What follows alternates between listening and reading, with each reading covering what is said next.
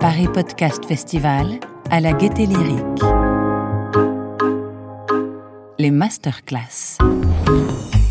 Bonjour à tous. Bonjour François Perrache.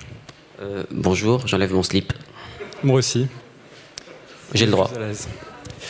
Euh, merci d'avoir accepté l'invitation du Paris Podcast euh, Festival pour euh, présenter cette masterclass. Euh, D'abord, on va vous présenter rapidement. Te présenter. Ah oui, on va se tutoyer quand même. On va se pas semblant. Ça va être plus, euh, plus confortable. Alors, j'ai choisi la- le premier paragraphe de ta page Wikipédia, du coup. Tu corrigeras si c'est pas bon. Euh, après une formation d'ingénieur à l'école centrale de Lille, François Perrache travaille pour les services du Premier ministre, Ouais. Service d'information du gouvernement sous les mandats de Jospin, Raffarin, de Villepin en tant qu'analyste média. Il passe ensuite 18 mois à l'Élysée pendant la fin du second mandat du président Jacques Chirac, où il met en place le dispositif d'analyse de l'opinion sur le web. Est-ce que Ouais. c'est tout bon? Ouais, en gros. et donc après ça, comment est-ce que tu te retrouves à faire de la radio? Euh, après tout ça, euh, j'ai eu la crise de la trentaine et j'ai voulu devenir comédien. Donc j'ai commencé. euh, j'ai fait l'école Claude Mathieu de 2006 à 2009. Donc je suis quand même bac plus 8.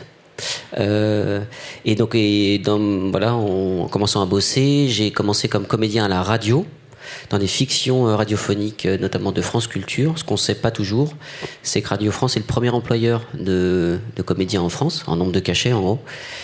Et donc j'étais comédien radio là-bas en fiction, et puis j'étais rentré en stage euh, de comédien radio, était animé par un certain Cédric Ossir, réalisateur Radio France.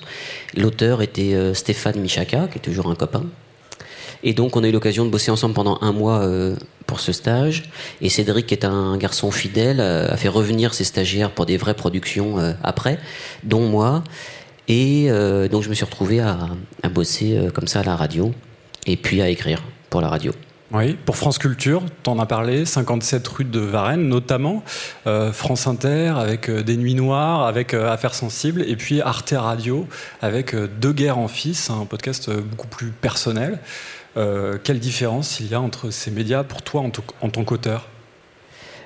Là, il faut, faut que je fasse semblant de chercher l'inspiration, mais en vrai, on s'est dit qu'on commencerait par cette C'était question. préparé Euh, non, pour le coup, j'ai pas trop préparé la réponse, mais le, non, c'est quand même une bonne question parce qu'il y a un peu tout dedans. Euh, donc effectivement, euh, je fais partie des, gens qui travaillent un peu avec tout le monde, donc culture, inter, arte radio, avec des agences aussi en direct.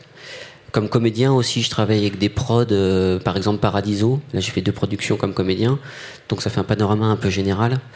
Donc il y aurait beaucoup de choses à en dire, mais alors premièrement, je peux témoigner que de mon expérience personnelle. Euh, deuxièmement, ce que je peux dire là, euh, ils sont toutes réserves euh, de ce que diraient les, bah, les responsables éditoriaux respectifs. Et puis surtout, le truc important, c'est que les choses évoluent beaucoup euh, sur les différences entre les uns et les autres. Mais et que c'est en train de, de s'hybrider beaucoup.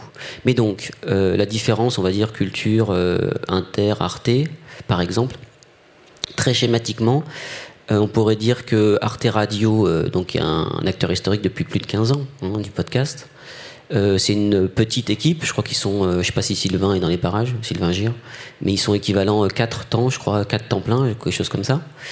Euh, donc la forme est beaucoup plus souple. hein. C'est extrêmement souple en termes de production. L'autre bout de la chaîne étant peut-être euh, France Culture. Euh, c'est pas que France Culture n'est pas souple, c'est que France Culture sort euh, concrètement 6 à 7 heures, je sais plus, de fiction par semaine. Donc c'est énorme et ça, suppose euh, de fait une, euh, bah, sinon une industrialisation, du moins une standardisation des procédures. Donc les choses sont, sont plus, sont plus euh, formatées en termes d'organisation euh, à Radio France. Concrètement, ça veut dire quoi? Ça veut dire que chez Arte Radio, euh, pour le projet de Guerre en Fils, euh, on est arrivé main dans la main avec Sabine Zovigian. Euh, vraiment, on a fait ça à deux. Puis euh, l'équipe d'Arte Radio nous a proposé de travailler avec Samuel Hirsch, réalisateur maison. Et donc on a travaillé vraiment à trois dès le départ, en termes d'écriture, en termes de choix de réalisation, en termes de montage, en termes de musique, de mixage, etc. Euh, ce qui veut dire que concrètement, pour un auteur, le script de, de Guerre en Fils inclut des éléments euh, bah, de réalisation, des choix d'archives, des minutages, des choses comme ça. À l'inverse, si j'ose dire, ou à l'autre bout, ou différemment, France Culture, le schéma théorique hein, de travail, c'est qu'il y a d'abord un choix éditorial sur le texte qui est réalisé par la direction de la fiction, Blandine Masson, qui est elle-même appuyée par ses conseillères littéraires, c'est que des femmes en l'occurrence. Euh, et en plus, Blandine a créé un bureau de lecture, euh, dont je fais partie en l'occurrence, où on est une quinzaine à lire les textes et à faire des fiches d'analyse. Elles sont, tous les textes sont lus au moins deux, trois fois. Et donc tout ça donne un vivier de textes potentiels. Mais théoriquement, hein, théoriquement sur France Culture, c'est d'abord un choix éditorial de texte, puis ce texte-là, euh, l'auteur le, cède avec un contrat à France Culture et qui choisit, euh, c'est son choix éditorial, qui choisit le réalisateur à qui il confie cette réalisation. Et le réalisateur lui-même va choisir euh, son casting, on lui attribue des moyens techniques, etc. Mais théoriquement, l'auteur n'a pas voix au chapitre. Et il y a des tas de fictions où l'auteur ne met pas les pieds dans le studio pendant l'enregistrement. Il est très impliqué bien sûr en amont dans l'écriture, mais pas à l'enregistrement. Euh, donc la, procédure n'est pas du tout la même et l'écriture n'est pas du tout la même. Concrètement, quand je vous disais que dans, chez Arte, euh, je mets plein d'éléments de, script, de type, enfin des indications de type réalisation, sur France Culture, euh, j'essaye de m'interdire tout ce qui relève de la réalisation dans le script. Donc on met pas, enfin moi je mets pas d'indication de choix de musique, euh, fortiori pas des indications non plus de distribution, des choses comme ça. Ça c'est des choses qui relèvent du réalisateur. Donc ça, donc donc la production quand même est, très très différente et le travail d'auteur en l'occurrence euh, euh, est très différent de ce point de vue-là. Après, tout ça est en train de et ça n'engage que moi. Euh, je ne parle pas au nom de, c'est mon expérience disons. tout ça est en train de s'hybrider beaucoup. C'est-à-dire que Arte Radio, qui produit de plus en plus de, de plus en plus de, choses. Donc, euh, ils s'industrialisent certainement pas, mais je pense qu'ils ont pris la capacité aussi avec des process de, faire des choses euh, euh, plus, importantes en termes de volume de choses produites. Donc, ça nécessite un petit peu de standardiser les, process, je crois. et du côté de France Culture, ce qui peut vous intéresser peut-être, c'est que, c'est que cette, séparation entre l'auteur et le réalisateur, ce séquençage en tout cas, il change un petit peu. Et très concrètement, France Culture a lancé depuis trois ans maintenant, euh, quatre ans, je sais plus, des appels d'offres annuels avec euh, la SACD pour des podcasts dits natifs. Donc c'est un appel à projet. Et là, clairement, l'idée, c'est qu'il y a une sélection des projets sur la base euh, d'une Bible, d'un pilote, je crois, d'un premier épisode. Et l'idée, c'est que les projets sont sélectionnés. Et sur cette base, Blandine Masson monte des binômes auteur-réalisateur qui travaillent ensemble, main dans la main, dès l'écriture euh, au projet. Donc il y a comme cette hybridation, euh, et c'est comme dans l'air du temps, de ne pas séparer l'écriture d'un côté euh, la réalisation de l'autre. Tu parles beaucoup du rôle du réalisateur. D'ailleurs, en préparant cette masterclass, un des premiers noms que tu, m'as cité comme un nom très important, c'est celui de Cédric Ossir dans ton travail. Euh, un réalisateur, quel rôle? Euh, Puisqu'il y a beaucoup de gens qui font des podcasts autoproduits, donc euh, où ils sont eux-mêmes réalisateurs. Toi, en tant qu'auteur, quelle, relation tu as justement avec ces différents réalisateurs avec lesquels tu as travaillé? Bah, c'est évidemment, évidemment essentiel. Alors moi, chez, à Radio France, je réfléchis, à Radio France, que ce soit France Inter ou France Culture, je n'ai travaillé que avec Cédric Ossir. Donc on est, quasiment à un attelage. Cédric, lui, il travaille avec différents auteurs parce qu'il a une capacité de travail démente. Euh, moi, je travaille toujours avec Cédric, ça, pourra peut-être changer à l'avenir, parce qu'il y a plein de réals vraiment super à la Radio France. Et d'autre part, j'ai travaillé en binôme avec Sabine Zovigian et Samuel Hirsch euh, chez Arte Radio pour euh, Deux guerres en fils, dont on parlera peut-être.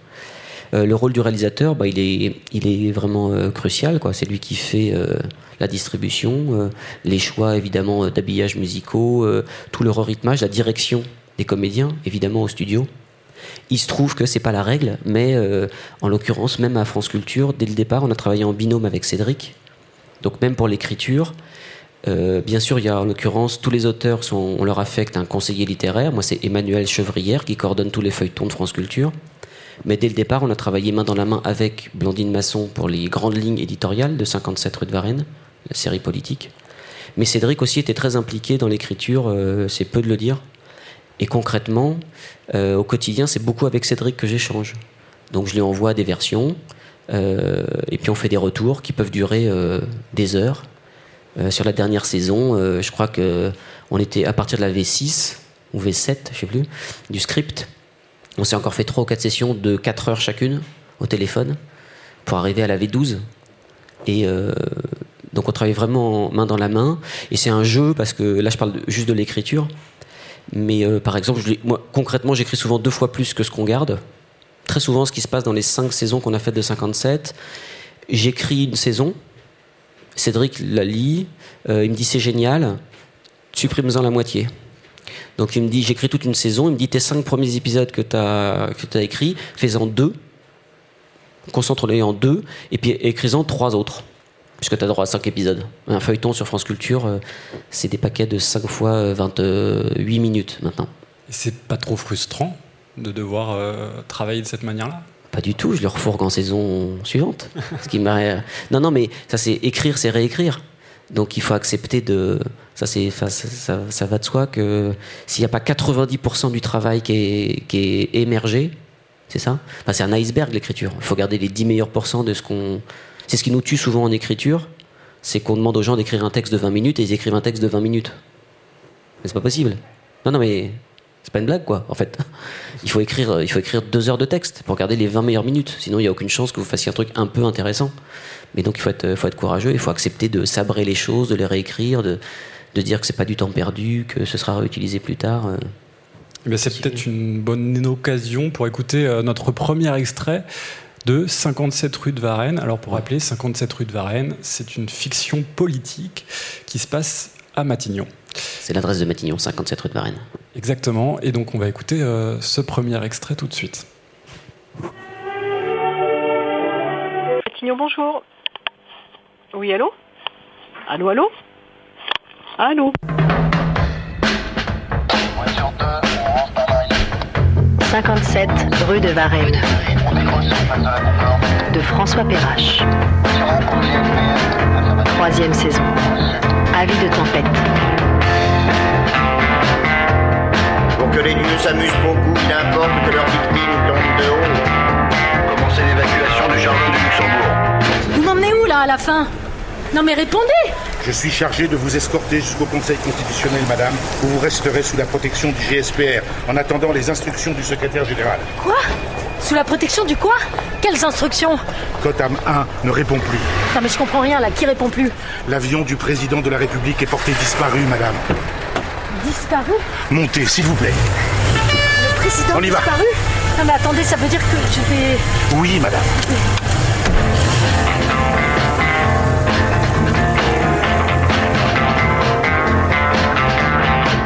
57 rue de Varennes. Onzième épisode. Oui, mes amis, le président va mourir. Car tel est notre bon plaisir. Ne m'en voulez pas de vous révéler ainsi l'acmé de notre tragique comédie. Un personnage qui s'en va, ce sont des choses qui arrivent. L'important est de vous raconter comment l'enchaînement inexorable des événements et l'aveuglement des hommes ont conduit nos héros au plus improbable des scénarios. Remontons donc, si vous le voulez bien, le fil du temps. Sept jours avant le drame. Nous sommes à quelques mois de la prochaine élection présidentielle. Depuis bientôt un an, Pierre-Yves Gerland, l'ex-premier ministre, a cédé sa place à son ministre de l'Intérieur, Pablo Mercadal.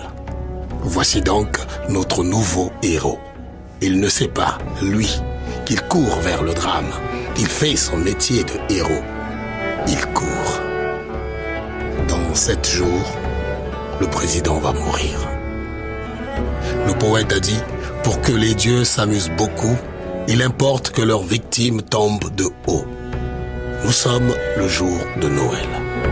Tout est calme au 57 de la rue de Varennes et le Premier ministre Mercadal, sûr de sa force, a invité son prédécesseur. Monsieur le Premier ministre Oui Voilà pour ce premier extrait. Vous l'avez compris, c'est euh, le premier épisode d'une saison, la saison 3. Et donc, dès le premier épisode, on nous dit le président va mourir. Euh, comment ça s'est passé Donc, on parlait du rôle du réalisateur. Là, je crois que Cédric Ossier, dans ce choix-là, est, très important. Ouais, on en parlait euh, en off. Euh, donc là, les, les, séries, c'est toujours compliqué à écouter comme ça, parce qu'un extrait, c'est dans la durée que les choses sont peut-être un tout petit peu intéressantes. entendre ça, c'était justement écouter la question de la structure aussi d'une fiction Euh, je peux raconter la jeunesse de ça effectivement rapidement. C'était donc c'était la troisième saison. L'enjeu des séries, c'est qu'il s'agit de se renouveler quand même d'une saison sur l'autre. Euh, là pour ça, écoutez par exemple une magnifique masterclass d'Éric Rochant que vous pouvez entendre sur France Culture, euh, où il parle du Bureau des légendes. Et en gros, il dit entre autres choses, il parle très bien de son boulot. Et entre autres choses, il dit que à chaque saison du Bureau des légendes, il donne tout, il donne tout, tout, tout. Il garde pas les bonnes idées pour plus tard, quoi. Et il dit, ben, je donne tout, et puis on verra s'il y a matière à faire une saison suivante. Mais donc, on met un peu, euh, faut garder la continuité d'une saison sur l'autre, et puis on a besoin de se renouveler, parce que sinon, nous aussi, d'abord, on s'ennuie, et puis, euh, faut garder l'intérêt de l'auditeur. Et donc, saison 3, euh, je finis de l'écrire, donc avec euh, Cédric, la conseillère littéraire, etc. C'est quasiment bouclé. On se refait une session de 3 heures avec Cédric sur le script, donc euh, V12, un truc comme ça, je sais pas quoi. Et puis, euh, bon, on se dit, bah super, je corrige quatre coquilles et ça part en studio. Youpi. Et puis, Cédric me dit, ah, au fait, au téléphone, il me dit, ah, juste un dernier truc. Je dis, oh putain. Et il me dit, tu sais, la scène là où, le, où on apprend la mort du président, euh, est-ce que tu, pourquoi tu mettrais pas au tout début? Je dis pardon, ça fait six mois qu'on discute, etc. Euh, et en fait, évidemment, idée, euh, je sais pas si c'est génial, mais c'est hyper intéressant de le faire. Parce que donc, en saison 3, on est tous à l'âge adulte de la fiction, on a tous bouffé des centaines de séries Netflix et autres, on sait tous que c'est les trucs à suspense, je sais pas quoi. Donc l'événement le plus important, en l'occurrence, c'était la mort du président, ce qui est un peu un passage obligé dans les séries politiques. En gros, quand on en est à 5 ou 6 saisons, quand on a, quand on a muté tout le monde, il faut bien qu'il y ait des gens qui meurent, quoi, à un moment, donc on va tuer le président, ce sera fait. Et, euh, et donc ça m'a fait, ça m'a fait beaucoup, beaucoup réfléchir. Et en fait, moi, je trouve ça assez intéressant de poser à cet âge adulte de la fiction, de dire aux gens, écoutez, on est tous grands, on a tous tout entendu des tas d'histoires. Donc l'événement de la série, c'est ça. La saison, c'est ça qui va se passer. Maintenant qu'on vous a dit le truc le plus important, qu'on vous a divulgaché la chose, en fait, ce qui est intéressant, c'est comment ça va se passer. Est-ce que vous restez quand même avec nous? Et donc, on a démarré par la scène la plus importante de la saison. Et derrière, on fait rentrer le narrateur qui euh, s'amuse, si vous voulez écouter, à jouer avec les codes de, de la fiction. Ça change complètement la position de l'auditeur sur, une, sur toute la série finalement, enfin sur toute cette saison 3 du coup. Ouais, ben, en plus, voilà, les gens qui nous écoutent en saison 3, a priori, c'est des gens qui ont écouté les saisons 1 et 2, donc ils connaissent aussi tous les personnages, leurs caractères, ce qui va se passer.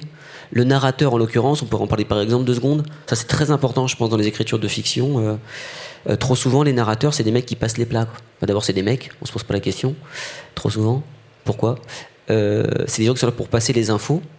Et l'historique de ça, c'est que dans le cahier des charges de France Culture, comme c'était un feuilleton, en l'occurrence antenne, et qui était diffusé tous les soirs euh, à 20h30, euh, il y a une obligation de fait de faire un petit résumé, quoi. Précédemment euh, dans 57 rue de Varennes. Or, ça me gonflait. Ces résumés-là me gonflent. Je trouve que ça me sort de la fiction, etc.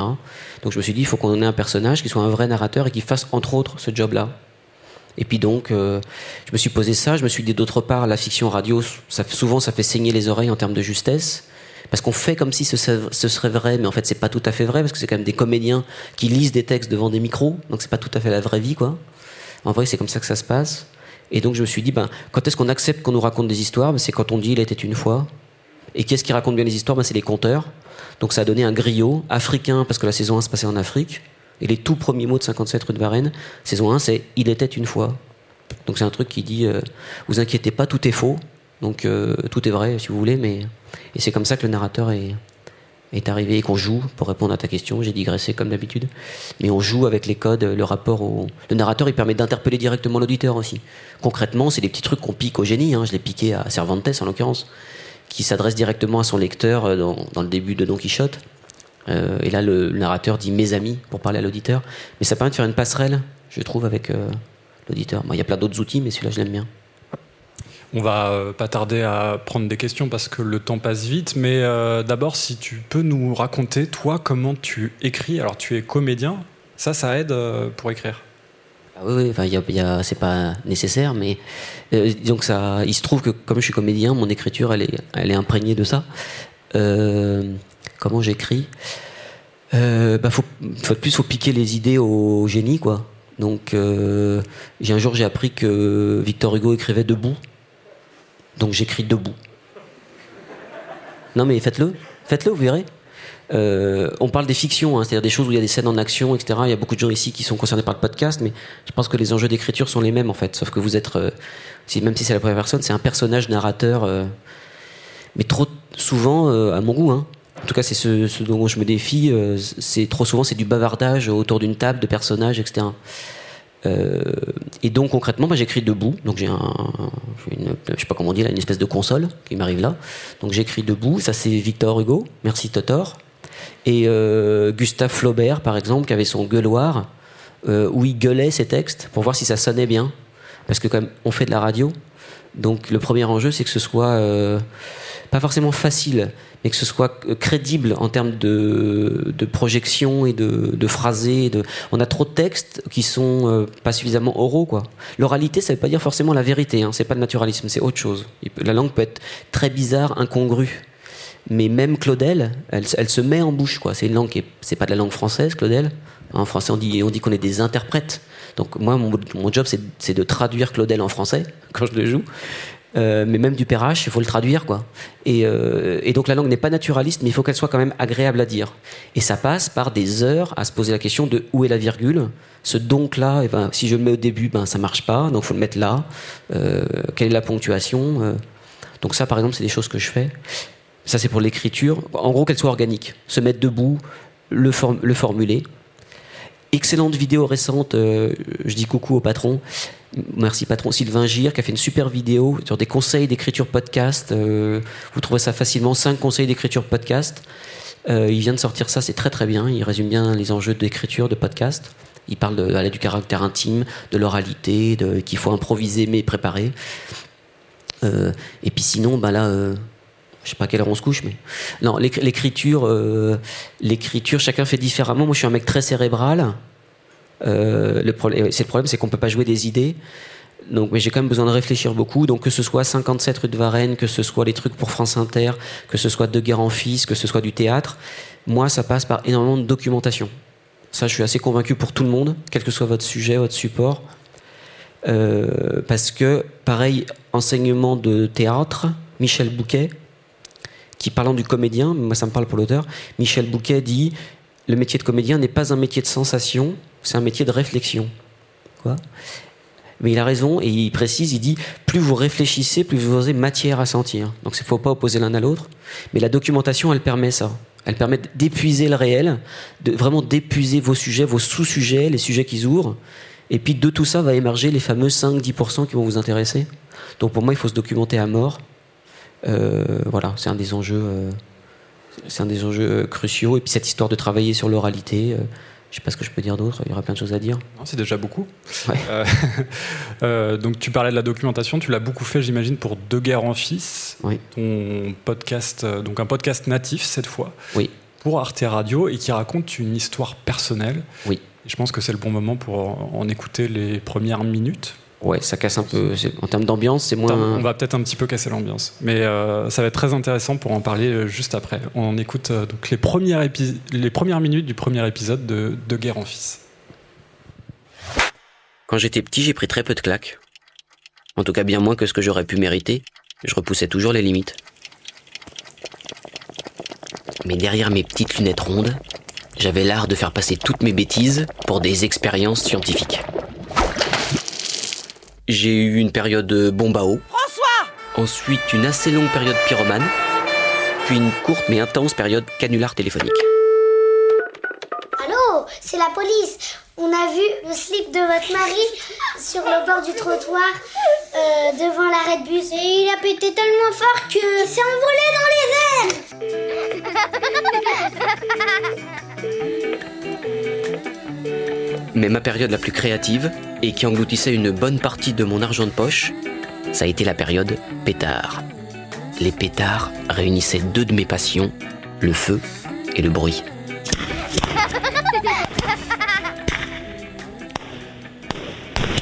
Chut. De guerre en fils. Un feuilleton de François Perrache. Épisode 1 j'avais accumulé dans une cachette codée moi seul au fond du jardin familial un arsenal complet. Mais de toute la gamme, mes préférés, c'étaient les pétards mitraillettes. Un assemblage d'une dizaine de pétards de taille modeste, mais qui étaient reliés entre eux par une mèche unique. Mèche qui assurait, euh, ou pas, là résidait tout le charme. une série d'explosions en rafale.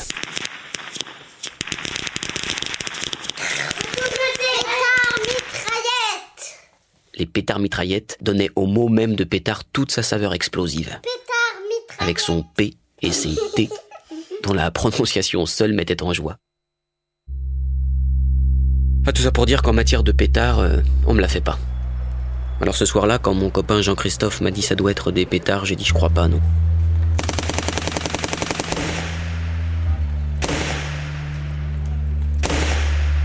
Ça doit être des pétards.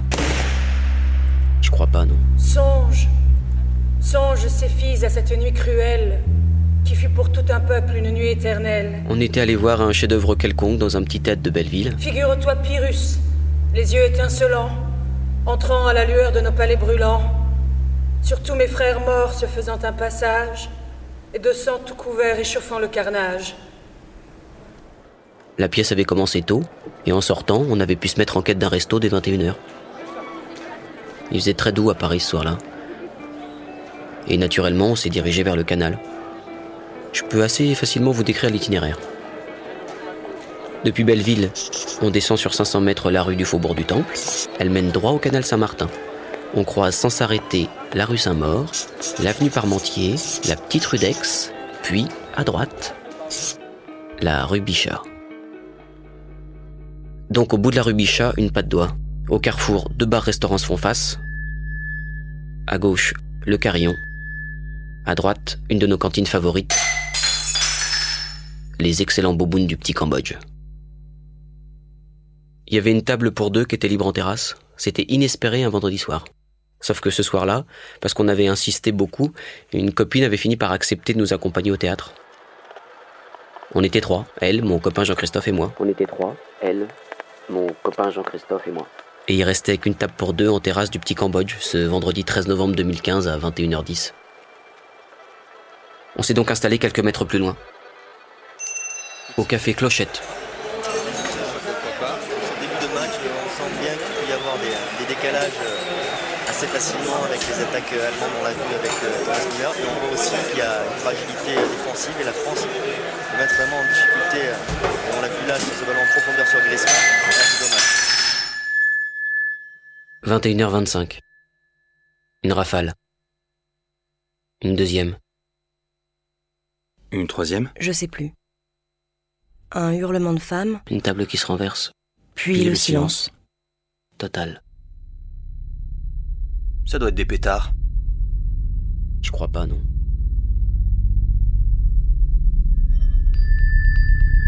Songe au cri des vainqueurs, songe au cri des mourants. La suite de la soirée, je la raconterai pas, d'ailleurs vous la connaissez déjà l'histoire. C'est celle de milliers de Parisiens ce soir-là. Une nuit hallucinée entre SMS, Facebook, BFM TV, alcool fort et Xanax. Ces filles à cette nuit cruelle,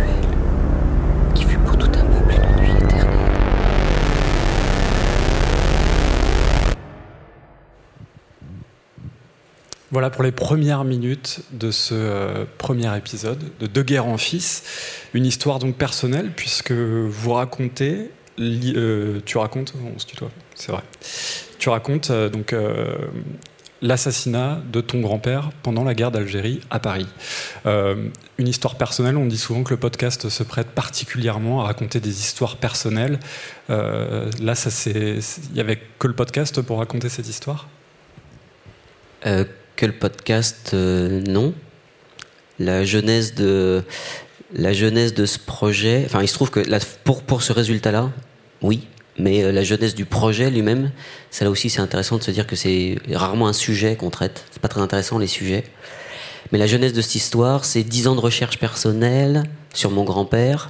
Donc en gros, qui était résistant, euh, compagnon de l'abbé Pierre, qui a été buté par le FLN en octobre 61, juste avant le, euh, cin- enfin, le euh, 2 octobre, enterré par Papon le 5 octobre, et c'est pour manifester contre le 5 octobre euh, qu'il y a eu un couvre-feu décrété par Papon, qu'il y a eu les manifs du 17 octobre, où on a jeté euh, quelques centaines d'Algériens à la Seine. Donc il se trouve que la mort de mon grand-père est en fait de fait un peu historique et un peu importante. Et en France, le gouvernement a fait un couvre-feu le 17 octobre, mais ça pose euh, problème à personne. Euh, donc le sujet était celui-là, j'ai travaillé 10 ans dessus. Et au départ, j'avais écrit un, texte en prose pour euh, faire état de mes recherches pour ma famille. J'en parle avec euh, des années plus tard avec Sabine Zoviguian, copine de théâtre à l'école, qui me dit mais c'est génial ton histoire, faut qu'on en fasse un truc. On essaie d'en faire une pièce de théâtre. On a travaillé quelques semaines, génial, mais ça n'a rien donné. Et puis on laisse euh, végéter le truc. Et puis et puis un jour, enfin un jour, une nuit, les attentats de novembre 2015, et je raconte à Sabine que que la nuit, cette nuit-là, nous on était donc avec mon copain euh, au petit Cambodge, on- bref on n'était pas loin, qu'on a tout entendu et rien vu. Et juste après les attentats, euh, la soirée comme tout le monde épouvantable, mais c'est pas la première nuit, la deuxième nuit, je me suis mis à rêver de mon grand-père, auquel je pensais plus depuis des années, en entendant les sons des calages que j'avais entendus euh, l'avant-veille. Euh, donc ça m'obsédait quoi. Le son m'obsédait, euh, d'autant plus que j'avais pas l'image, etc. J'en parle à Sabine, qui à l'époque travaillait avec Sylvain Gire chez Arte Radio sur un autre projet. Sylvain avait écouté 57 rue de Varennes, euh, une écoute à la SACD, il m'avait dit un jour, bah, si tu fais un truc, euh, viens nous proposer, je suis sûr qu'on en fera des projets. Et donc on s'est pointé chez Sylvain avec Sabine, et on a dit, bah voilà, on croit qu'on a peut-être un projet à proposer, à traiter euh, par le son, et c'est devenu De Guerre en Fils. Donc, et après, donc, pour répondre à ta question directement, bah, on a cherché à l'écrire vraiment par et pour les oreilles, donc avec une approche purement sonore, avec des archives, des choses comme ça. Quoi. Parce qu'on l'entend, beaucoup de voix différentes, beaucoup d'extraits sonores? On sent que tout est millimétré, les silences aussi. C'est dans ces premières minutes qu'on a entendu, là, si tu peux nous en parler un petit peu. c'est- Oui, bah, moi je crois beaucoup à, je crois beaucoup au fait que, la, la forme générale d'une fiction ou n'importe quelle production sonore, elle peut raconter aussi quelque chose.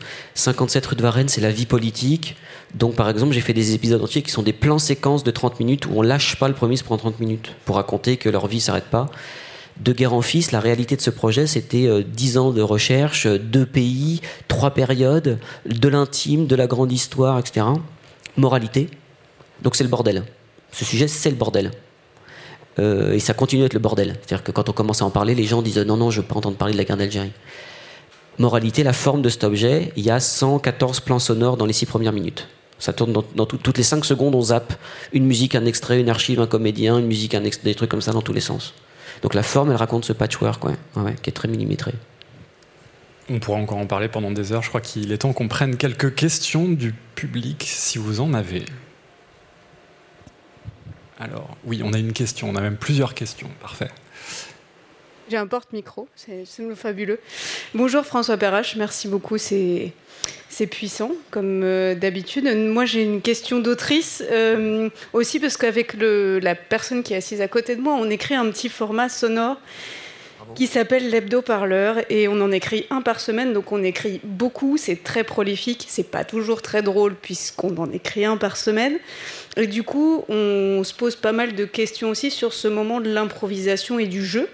Quelle place on laisse au texte? Moi, je suis une intello aussi, je me fais des nœuds.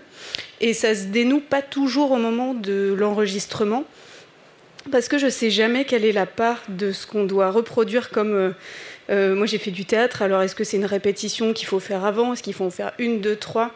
À quel moment on se reprend? Voilà. Comment est-ce que vous, vous, vous, vous tra- tracez la limite? Est-ce que vous laissez un peu de place à l'improvisation aussi? Euh, Voilà. Comment est-ce que vous travaillez autour de ça? Alors, euh, clairement, et d'autres font très très différemment. Notamment la, la question très très en amont à se poser quand on fait de la création sonore, qu'elle soit documentaire, fiction. Enfin, une des questions à se poser, c'est un peu dans quelle grande famille vous voulez être. Quoi. Moi, je suis quand même la famille des gens qui bossent sur script. Donc moi, j'écris tout. J'écris la ponctuation, j'écris qui est d'ailleurs fautive au niveau grammatical. hein. J'écris une ponctuation de comédien. C'est-à-dire qu'elle peut être fautive grammaticalement, mais c'est une virgule pour une respiration de comédien. Donc moi, j'écris tout, vraiment tout, tout, tout.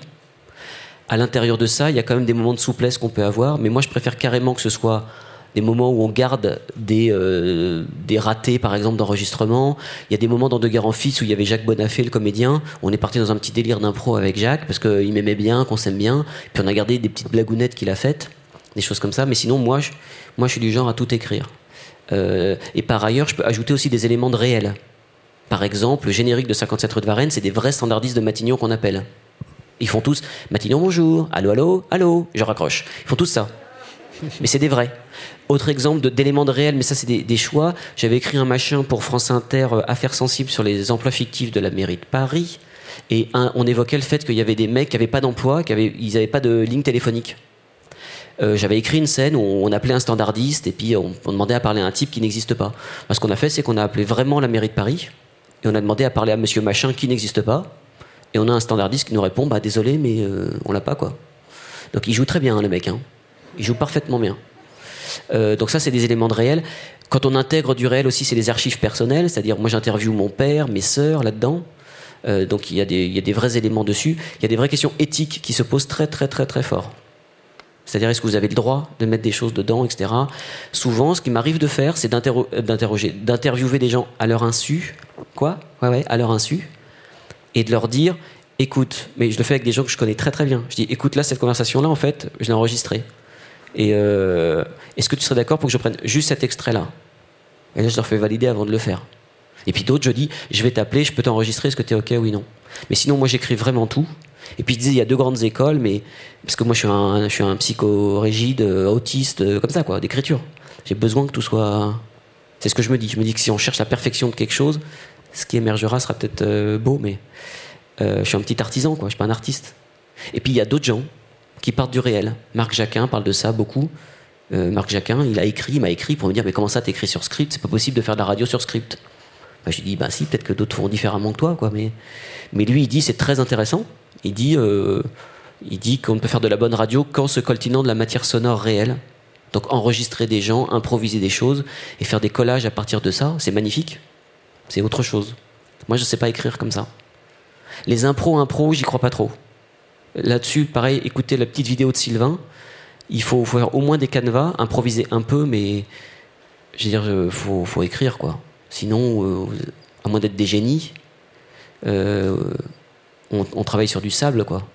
Surtout quand vous traitez des sujets touchy comme la guerre d'Algérie. Ou... Après, voilà, dans les trucs hebdomadaires, par exemple, je pense à chose qui peut être proche de vous. je sais pas, Olivier Minot qui fait Dépêche sur Arte, par exemple. Moi, je trouve ça presque toujours formidable. Presque toujours. Et il le sort toutes les semaines. C'est aussi ça la prouesse du truc. Et il part en partie d'improvisation, mais il sait quand même les questions qu'il va poser. Enfin. Bon. Je suis pas la bonne personne pour l'impro. Pour on va peut-être prendre une, euh, une autre question. On a plusieurs juste ici. Ouais. Alors, mais pour vous expliquer, les... on va vous demander de raconter la question à la personne du Paris Podcast Festival qui va, qui va après la poser. C'est des, des obligations sanitaires. Et ça peut prendre un peu de temps. donc la première question, c'est par rapport à l'écriture. Est-ce que vous écrivez tous les dialogues? Euh... Pardon. Je peux vraiment pas. Bonjour. En fait, j'avais une question sur l'écriture. Est-ce que tu écris toute la trame d'un coup? Et ensuite tu rajoutes les dialogues et tu saucissonnes en épisodes Ou est-ce que tu fais au fur et à mesure? Ça, c'est la première question. Et je profite pour la deuxième question. Euh, dans 57 rue de Varennes, j'ai cru reconnaître certains personnages. Par exemple, euh, Pablo Mirabal m'a beaucoup fait penser à Manuel Valls. Je ne sais pas si c'est le cas, mais je voulais savoir s'il y avait d'autres personnages qui se sont beaucoup inspirés de la réalité, et si oui, lesquels? Alors je commence par celle-ci. Euh, il y a plein de gens qui reconnaissent des tas de personnages. La vérité, c'est que je veux pas qu'on sache, par exemple, politiquement de quel bord ils sont. Donc concrètement, ce que je fais, c'est qu'un même personnage, je lui donne des citations ou des caractéristiques de et Sarko, et Mitterrand, et Pierre Mendès France, et euh, Macron, etc. Euh, donc tu as de plein de gens, dernière saison, qui m'ont dit Ah, c'est génial, ton Premier ministre, c'est évidemment un portrait au vitriol de Macron. Euh, je laisse dire. Il y a du Macron, mais il n'y a pas que du Macron. Des fois, il y a des citations de Macron. Donc, on, on additionne des couches, mais c'est comme de la composition de personnages. Il faut additionner des couches, sinon tu fais des choses monolithiques. Mais sinon, oui, euh, ils sont inspirés que de faits réels, en fait, et de mon expérience. Euh, et la première question, c'était quoi? Est-ce que je fais la structure ou les dialogues? Il euh, n'y a pas de règle. Je pars des fois de. Je pars alors, écrire, c'est réécrire. Donc, peut-être le seul conseil, écrivez, puisque vous allez devoir réécrire. Donc, commencez par écrire. Vous avez une idée de scène, écrivez-la. Une idée de situation, écrivez-la. Envie de partir d'une citation, écrivez votre scène à partir de ça, parce que de toute façon, il faudra rebosser. Et donc, je passe mon temps à faire des allers-retours entre ce que j'appelle le travail micro de dialogue. Donc, j'écris des scènes sur lesquelles je travaille euh, très précisément. Et puis macro, qui est qu'on doit tenir une structure. Donc, par exemple, entre autres outils, j'ai une petite enveloppe dans laquelle j'ai euh, actuellement, je dois avoir, euh, je sais pas, 600, hum, 700 petits papiers, tout petits papiers sur lesquels j'ai juste marqué une idée de scène en disant Mercadal rencontre euh, la secrétaire du président euh, dans la salle de sport. Et on fera une scène. Où euh, il fait son footing avec son directeur de cabinet. Et donc de temps en temps, je pioche ces scènes et je me dis, ah bah, cette scène, elle est hyper bien, je vais la mettre là, je vais la faire ci, etc. Donc on fait en fait un aller-retour entre la structure et le. Mais en fait, les deux sont intimement liés, évidemment. Parce que. Mais ça, à Brest, on fait des formations. Je fais des formations de 5 jours là-dessus. On parle que de ça, par exemple. Mais euh, je crois beaucoup au tissage. Ce qui nous plombe, c'est le séquençage, justement. Il se passe un truc, scène 1, scène 2. Or, ce qu'il faut, c'est comme au théâtre, quoi. Le- le spectateur, il vient pas pour voir jouer. Il vient pour jouer au théâtre. Bah, la radio, c'est pareil. On n'est pas là pour lui raconter une histoire. Il est là pour être euh, actif. Donc, un des enjeux de la radio, c'est de, je crois, c'est de. Le danger, c'est comme on n'a pas l'image, on veut tout expliquer, et donc soit on comprend pas ce qui se passe, soit on est beaucoup trop explicite. C'est ce qui fait que ces dialogues sont insupportables. Bonjour Paul, comment vas-tu Marie et toi Roger? Ce qu'on fait jamais dans la vie. Donc, il faut trouver plein de moyens un peu malins de faire comprendre les choses. Et je te parle de ça parce que c'est très lié au tissage dialogue euh, structure. Parce que moi, un des jobs que je fais beaucoup dans du feuilleton, hein, c'est très particulier, c'est de tisser dans le dialogue des éléments de structure. C'est-à-dire que tu annonces, par exemple, dans une scène 1, que tu vas te retrouver bientôt en décor 3. Mais tu l'annonces par des éléments de décor. Et donc, arrivé en scène 3, juste avec un élément sonore, de bruitage, on a compris où on est parce qu'on l'a dit deux scènes plus tôt. Je sais pas si. Je vous donne un exemple un tout petit peu technique, peut-être qu'il vous donnera une idée. Euh, c'est, que des choses très techniques comme ça de tissage, mais qui me semblent très importants. Je fais un truc sur la famille Le Pen, et à un moment, je veux qu'il y ait un cadre du FN qui vienne témoigner anonymement euh, contre les Le Pen, dans un documentaire. Bah, plutôt que de le faire comme ça, il est obligé de tout expliquer, parce qu'il fallait que le cadre parle et qu'on explique qui était ce cadre qui parle, qui vient témoigner. Donc je fais une scène où on annonce qu'il y a un mec qui va venir parler anonymement et qui, qui s'appelle comme ça, qu'il a tel rôle, mais qui veut pas parler euh, parce qu'il veut rester anonyme. On fait son CV à ce moment-là. Et trois scènes plus loin, on entend un comédien qu'on n'a jamais vu, qu'on n'a jamais entendu, qui parle avec cette voix comme ça, détournée comme ça. Et on a compris que c'était lui qui témoigne anonymement, donc on sait qui parle. Mais on n'a pas besoin de dire qui c'est. Je sais pas si je suis très clair. Mais je passe mon temps à essayer de faire des tissages comme ça. Autre exemple très rapide. de- euh, vous faites un truc, une fiction avec une héroïne, euh, et vous annoncez qu'elle a un petit ami qui habite au Québec. Bah, le prochain mec qui va parler avec une voix jeune à travers un filtre téléphonique et un petit jiggle Skype, c'est le petit copain et il est au Québec. Et vous n'avez pas besoin de le dire. Et vous savez déjà comment il s'appelle parce que vous l'avez dit scène 1. faut faire bosser le spectateur en fait. Et donc faut tisser structure et dialogue. Enfin, on peut en reparler. euh, Ouais, on a encore le temps pour. Il faut, c'est comme ça que je fais, pardon. On a encore le temps pour une question, je crois, et ça va être juste ici. Ouais, donc il y a une autre question. Est-ce qu'il y aura une nouvelle saison de 57 rue de Varennes? Euh, J'ai pas le droit de répondre. En politique, on n'est jamais tout à fait mort. C'est tout ce que je peux dire. C'est tout ce que je peux dire. Du coup, on a le temps pour une nouvelle question, et ça, c'est fantastique. Euh, donc, quand vous avez parlé de France Culture, vous disiez que vous n'aviez pas d'indication de, réalisation. Alors, comment on écrit par et pour les oreilles quand on a peu d'indications euh, comme ça? Quand on peut pas en donner. Pardon. Ah, euh, oulala, euh, par un moment. Bonne question. hein. Le, par exemple. Par exemple, si je veux absolument une musique, je le mets dans le texte, je le mets dans le dialogue. Non, mais concrètement. Je- donc, après, on joue avec Cédric aussi. hein. Des, fois, dans les scripts de Cédric, je mets, je m'amuse à mettre note de l'auteur, NDA. Je sais que ça relève de la prérogative du réalisateur, mais j'aimerais beaucoup qu'on mette telle musique. Il me dit oui, oui, puis il l'avait pas. Mais quand je veux vraiment une musique, bah, le personnage entre, il dit mais qu'est-ce que t'écoutes? Ah bah là j'ai découvert cette magnifique version de etc. Là il me dit ok, je suis battu, je peux rien faire, je te la mets, t'es obligé. Puis parfois, euh, parfois ça marche pas. Parfois j'ai des idées, par exemple ça c'est très souvent c'est le danger. Par exemple, je faisais une scène sur euh, le Premier ministre qui est nommé, il est africain, et il se fait contrôler par des flics qui le, qui le contrôlent au faciès. Il dit, bah, je suis Premier ministre, les mecs. Il le croit pas, il l'embarque. Et derrière, j'ai mis évocation de la Marseillaise par la garde républicaine, pour bien appuyer le côté euh, bienvenue en France, euh, les droits de l'homme, euh, égalité, fraternité, mon cul. Et euh, Cédric l'a essayé, l'évocation de la garde républicaine, ça marche pas. Donc, euh, faut que ça saute. Après, par contre, beaucoup plus opérationnel sur euh, un des trucs que je vous suggère quand on fait de la fiction dialoguée, c'est très souvent on met des indications de jeu dans les répliques. Monique, très énervée, comment vas-tu Roger? Faut le faire, mais pour moi c'est une étape d'écriture. C'est-à-dire que la didascalie de jeu, c'est 9 fois sur 10 une faiblesse du dialogue. Il y a toujours moyen d'intégrer dans le texte. Donc il faut réécrire la réplique pour qu'on comprenne qu'elle est très énervée. Donc moi, je me démerde pour que les didascalies soient uniquement des didascalies d'action. Puisque Francis Wolff, euh, le son euh, lié à un événement, un objet, ça n'existe pas, il n'y a que des événements qui existent. Donc euh, on écrit des événements sonores. On écrit un verre qui se brise, un choc, une porte qui s'ouvre, un téléphone qui sonne. Mais pareil, très souvent dans les scripts, on a on entend un téléphone qui sonne. Non, le téléphone sonne. Mais voilà, j'essaie de n'indiquer que les éléments d'action. Et après, c'est le job du réal de rajouter sa couche. C'est comme en théâtre, je sais plus qui disait, celui qui, un metteur en scène qui ne rajoute pas à mon texte me vole. Je sais plus quel auteur disait ça. Mais le réal, il rajoute sa couche. Et les, les, autres, les comédiens aussi rajoutent leur couche d'interprétation. Je ne sais pas si j'ai répondu en partie à ta question. Et on va devoir euh, malheureusement euh, s'arrêter là, puisqu'il est l'heure. Merci beaucoup François Perrache pour cette masterclass. Merci à vous tous d'avoir assisté. Euh, à cette masterclass de François Perrache et je vous souhaite à tous euh, une très bonne fin de festival. Paris Podcast Festival 2020, trouvez sa voix.